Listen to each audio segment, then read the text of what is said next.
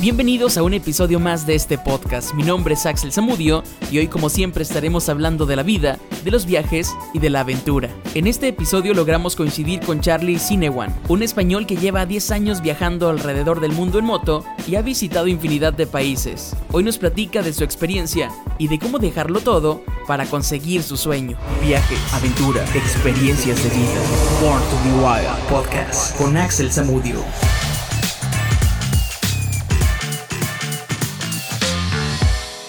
Charlie, ¿cómo estás? Buenos días. Estoy encantado de estar aquí, y muy agradecido por la invitación y nada, feliz. En México siempre se está bien. Muchas gracias, Charlie. Lo curioso del caso, cómo nos conocimos, gracias a las redes sociales. Por ahí ya te tengo siguiendo algunos años, ando metiéndome en el mundo de los viajeros y te encontré, dije, anda por Ensenada, hay que aprovechar a esta persona porque sabemos que no es fácil dejar la vida, no es fácil de un día para otro decir, hoy quiero viajar, hoy quiero disfrutar. Bueno, yo creo que es una balanza y hay un momento en el que la balanza cae por, uno de los dos lados y en mi caso cayó claramente por intentar vivir así, vivir nómada, ¿no? Y aquí estoy hace ya muchos años de todo esto y sigo, y sigo feliz. ¿Por cuántos países has viajado? No, no los cuento, pero creo que más de 80. Has estado en Kenia, has estado en, por ahí en Uganda, bueno, en Tanzania, en Estados Unidos, en Ghana, en Australia, en Pakistán. ¿Qué onda con Pakistán? Por ahí yo estaba viendo algunos videos de cicloturistas que la han pasado muy mal en Pakistán. Igual viste el de Colorado, que le cayó una bomba a, pocos metros. Javier. Sí. sí. Bueno, yo crucé en el año 2009, que estaba mal, pero no estaba tan mal como ahora. El problema es que, bueno, te escoltan y es un, es, un jaleo, pero la gente de a pie es, maravillosa en Pakistán. De hecho, cuanto menos turismo hay en un sitio, y en Pakistán no hay turismo, claro. la gente es mucho más cercana, están mucho más contentos de tenerte, es mucho más natural todo. La economía del lugar no depende del dólar del turista, entonces eh, nadie está esperando que, que consumas o que les es, un comportamiento mucho más natural que en un sitio turístico donde ya sí se genera una economía en torno al dólar del que llega claro. y las relaciones cambian, lógicamente, ¿no? Charlie, ¿por qué dejarlo todo? ¿Cómo nació ese sentimiento de decir, ¿sabes qué? Yo quiero viajar, quiero ser libre, quiero estar en paz conmigo mismo y quiero conocer el mundo. ¿Cómo nace eso? Eh, eh, sabemos que vivimos en un sistema, en algo cuadrado, en el que hay que trabajar, trabajar, trabajar duro para generar dinero y vivir una vida normal o con comodidades. Ahora eres nómada en literal. Sí, eso de dejarlo todo, igual lo que hice fue agarrarlo todo, ¿no? Y, sí, además trabajo. Hay muchas formas de ser nómada, ¿no? De hecho, estoy ahora escribiendo y pensando en, hablar sobre esto en la próxima historia que cuente en, Internet, ¿no? En YouTube o, en, o, escribiendo. Hablar un poco de las diferentes formas de ser nómada en esta época. Primero, con mucho respeto hacia los nómadas que siguen siendo nómadas en África, hay muchos que se mueven por necesidad, ¿no? por, en busca de agua o de alimentos. Esos son los nómadas de verdad. Y luego estamos los nómadas eh, acomodados. En español diríamos pijos. No sé cómo se dice en mexicano, ¿no? Quiero decir, yo soy nómada porque quiero. Estoy, lo que estoy buscando es la satisfacción. Y eso es otro tipo de nomadismo. Y dentro de este tipo de nomadismo acomodado, digamos, pues hay muchas formas de financiarte, ¿no? Yo trabajo muchísimo, ¿eh? te diría que casi más que antes. Estoy siempre grabando, editando, contestando mails, eh, activo en las redes sociales. Todo me encanta, es un trabajo pasional, pero trabajo mucho. Pero luego hay formas de financiación. estoy ahora viajando con Vagaboom, que también le sigues, que son ciclistas, que también tienen un canal de YouTube. Pero ellos, mm, al menos de momento, se financian a través de, trabajos por el camino, por ejemplo, ¿no? Y luego hay grandes nómadas eh, legendarios como el Biciclown, por Ese ejemplo. es buenísimo, Álvaro. O la ¿eh? familia Zap. La, eh, familia Zap argentina que llevan 14, 15 años. que se financian a través de sus escritos, ¿no? Es decir, venden libros o dan charlas y se van financiando así. ¿Cómo era tu vida? ¿Tienes familia? ¿Qué dijeron tus parientes? ¿Esposa? ¿Tienes casa física en España? No, no, no, ya no, no, no, no. Tenía una vida bastante convencional, tenía una oficina. ¿Qué, qué hacías antes? Vendía casas. Tenía una empresa pequeña, inmobiliaria, con, amigos que lo siguen siendo, siguen siendo mis socios, amigos y lo serán siempre, familia era pequeñita el negocio, entonces pude más o menos primero tomarme un, un break para pensar en esto y después dejarlo todo, ¿no? Y, sí, tengo familia, tengo... sí, pero al final... Tú sabes que se puede estar muy cerca de alguien estando a miles de kilómetros Claro. y se puede estar muy lejos estando cerca, o sea, estando al lado, ¿no? Creo que con internet y, y- y realmente si quieres estar cerca de la gente que quieres, estás. No, la distancia ya cada vez es menos importante, ¿no? Y luego aparte, eh, yo tampoco soy... eh, hay- viajeros que no vuelven nunca, que están viajando años y no vuelven. Yo sí, yo paso por casa mucho porque tengo que atender eh, pues eh, a patrocinadores, eventos, o sea que yo suelo volar a España mínimo una vez al año, mínimo. Lo, lo que tú buscas también es vivir con menos cosas, ¿no? Vida nómada es justamente eso. Hoy en la vida convencional, en la vida tradicional, pues la gente quiere el mejor carro, quiere la mejor casa, quiere tener, quiere más dinero, pero aquí es todo lo contrario y fíjate que yo siempre he dicho que entre menos cosas tienes, eres más feliz.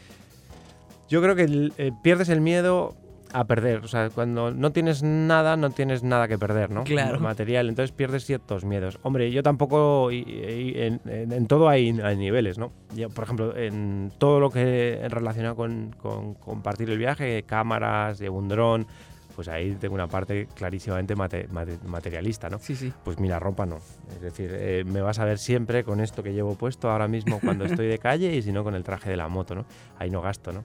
Y mm, en alojamiento pues intento gastar el mínimo posible porque, hombre, pues si me, invita- me invitan a un hotel de cinco estrellas no te voy a decir que no lo agradezco, me encanta, pero para mí no es un gasto desde luego ni necesario ni, ni, ni lo aprecio tanto como lo que cuesta, ¿no? Traes tu propia casita de campaña y la Exacto. montas donde tú quieras. ¿no? Esta noche he dormido, llevaba muchos días en Tijuana en un motel y esta noche he dormido en acampado enfrente del mar y Charlie, a tu llegada, tú que has estado en diferentes países, en Kenia, has estado en Pakistán, en la India, en Italia, en Ghana, Tanzania, Uganda, bueno, Australia.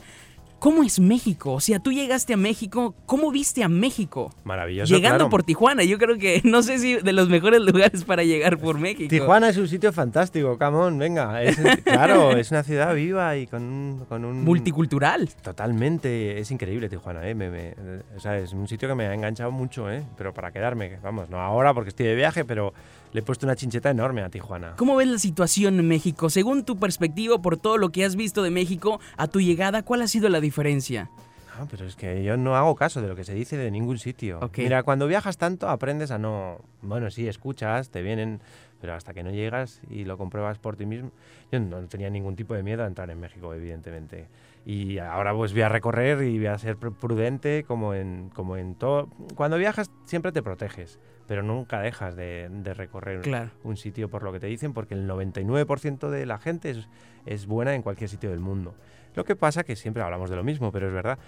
Una noticia mala es la que, la que, la que sale en los Sí, medios, sí. ¿no? Entonces, eh, claro, pues parece que los sitios no son... Pues en África eso pasa mucho, ¿no? Que tú te dicen que Kenia, que no, atentados, tal. No pasa nada en Kenia.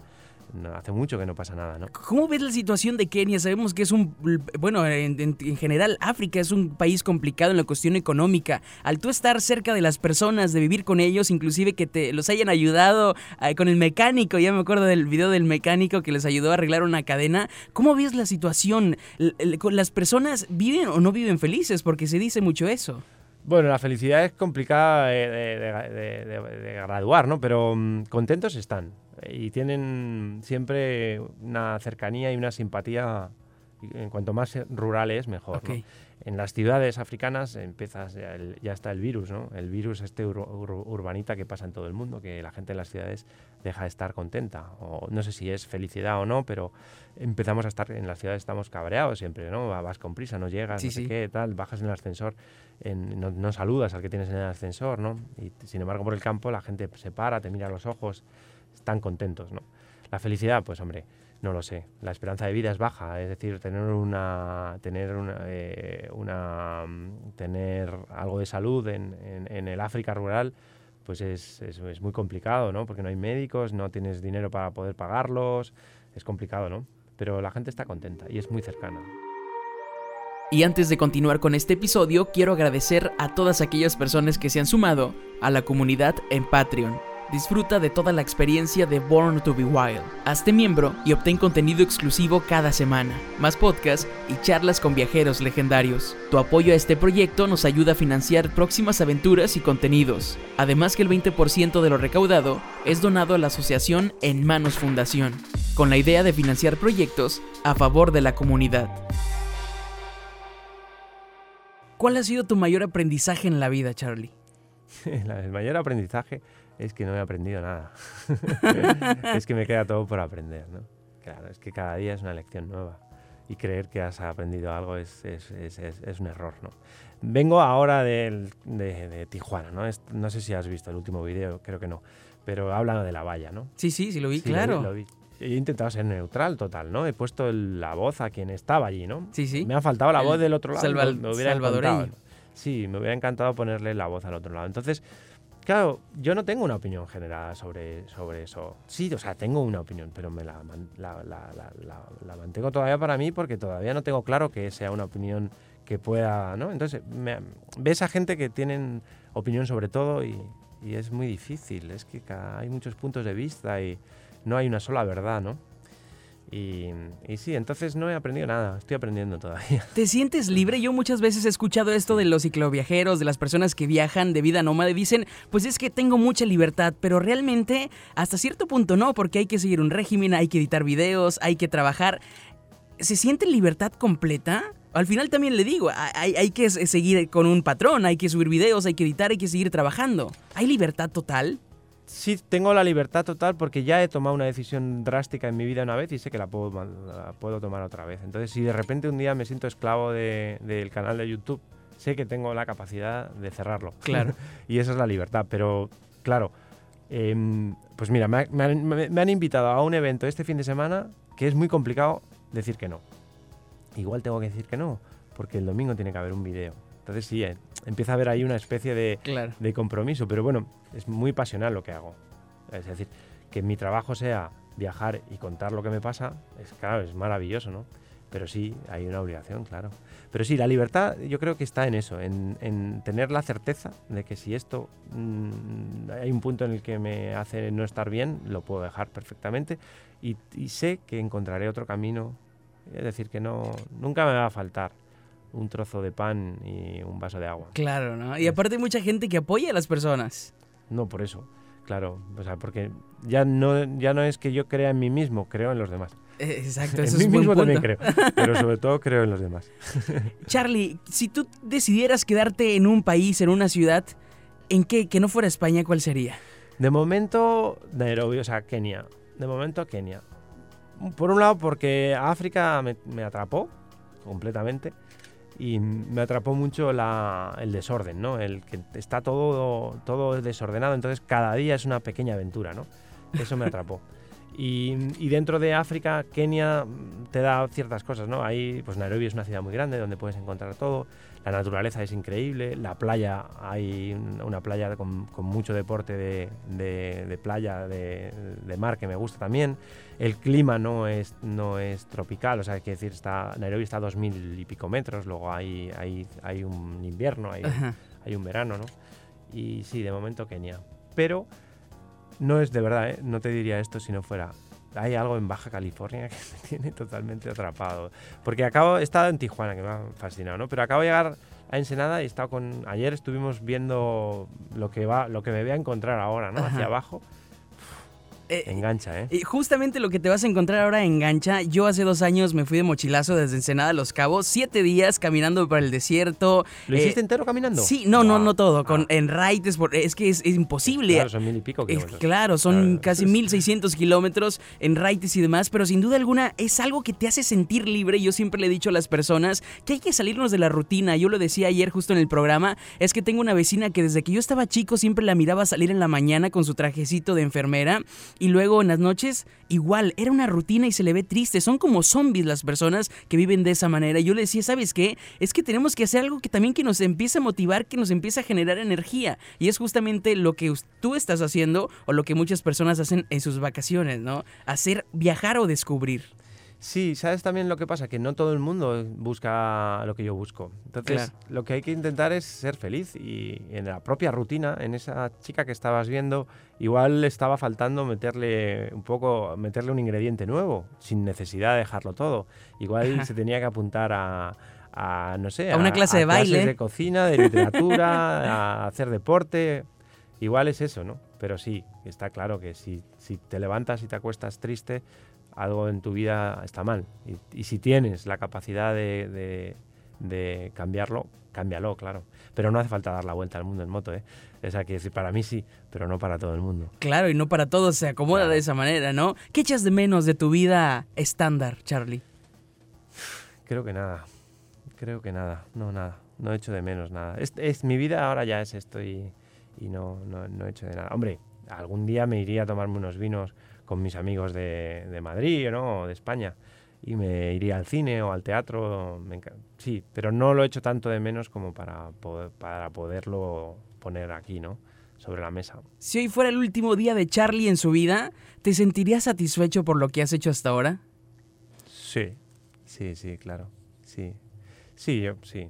Sí, sí, totalmente. sí, lo pensado un Charlie, poco, pero no, sí. Charlie, pues muchas gracias por estar presentes por acá. Ya lo decía, personalmente me genera mucha emoción, mucha energía, justo porque admiro lo que haces, admiro tu trabajo y admiro la vida que llevas. No es fácil decir, hoy voy a dejar todo, hoy voy a salir de la rutina, voy a dejar de tener casa, voy a dejar de aspirar por un buen carro, por tener los mejores celulares, sino por vivir y sentirte libre, que eso es lo que al final de cuentas todos estamos buscando. Muchas gracias. Ha sido un placer, de verdad. Te agradezco, Charlie. Gracias, Muchas eh. gracias a Charlie por estar presentes por acá. Medios de contacto, ¿dónde te podemos encontrar? Pues Charlie con Y y luego Siniwan, S-I-N-E-W-A-N. En, en mexicano es W, ¿no? Sí, W-A-N. Ahí en cualquier red social. Es decir, YouTube la principal, pero luego estoy en Facebook, Twitter e Instagram. Los invitamos a que vean sus videos, la verdad se van a divertir, se van a entretener mucho, se van a conectar y van a entrar en las historias, porque además empiezas a contar historias, empiezas a ver la vida desde otra perspectiva, ¿no? Sí, bueno, ahí estoy intentándolo, intentando mejorar. No lo intentas, lo haces. Gracias. Muchas gracias de nuevo cuenta. Gracias a ti. Born to be Wild Podcast. Este material cuenta con derechos de propiedad intelectual. Axel Zamudio y sus contenidos son marca registrada.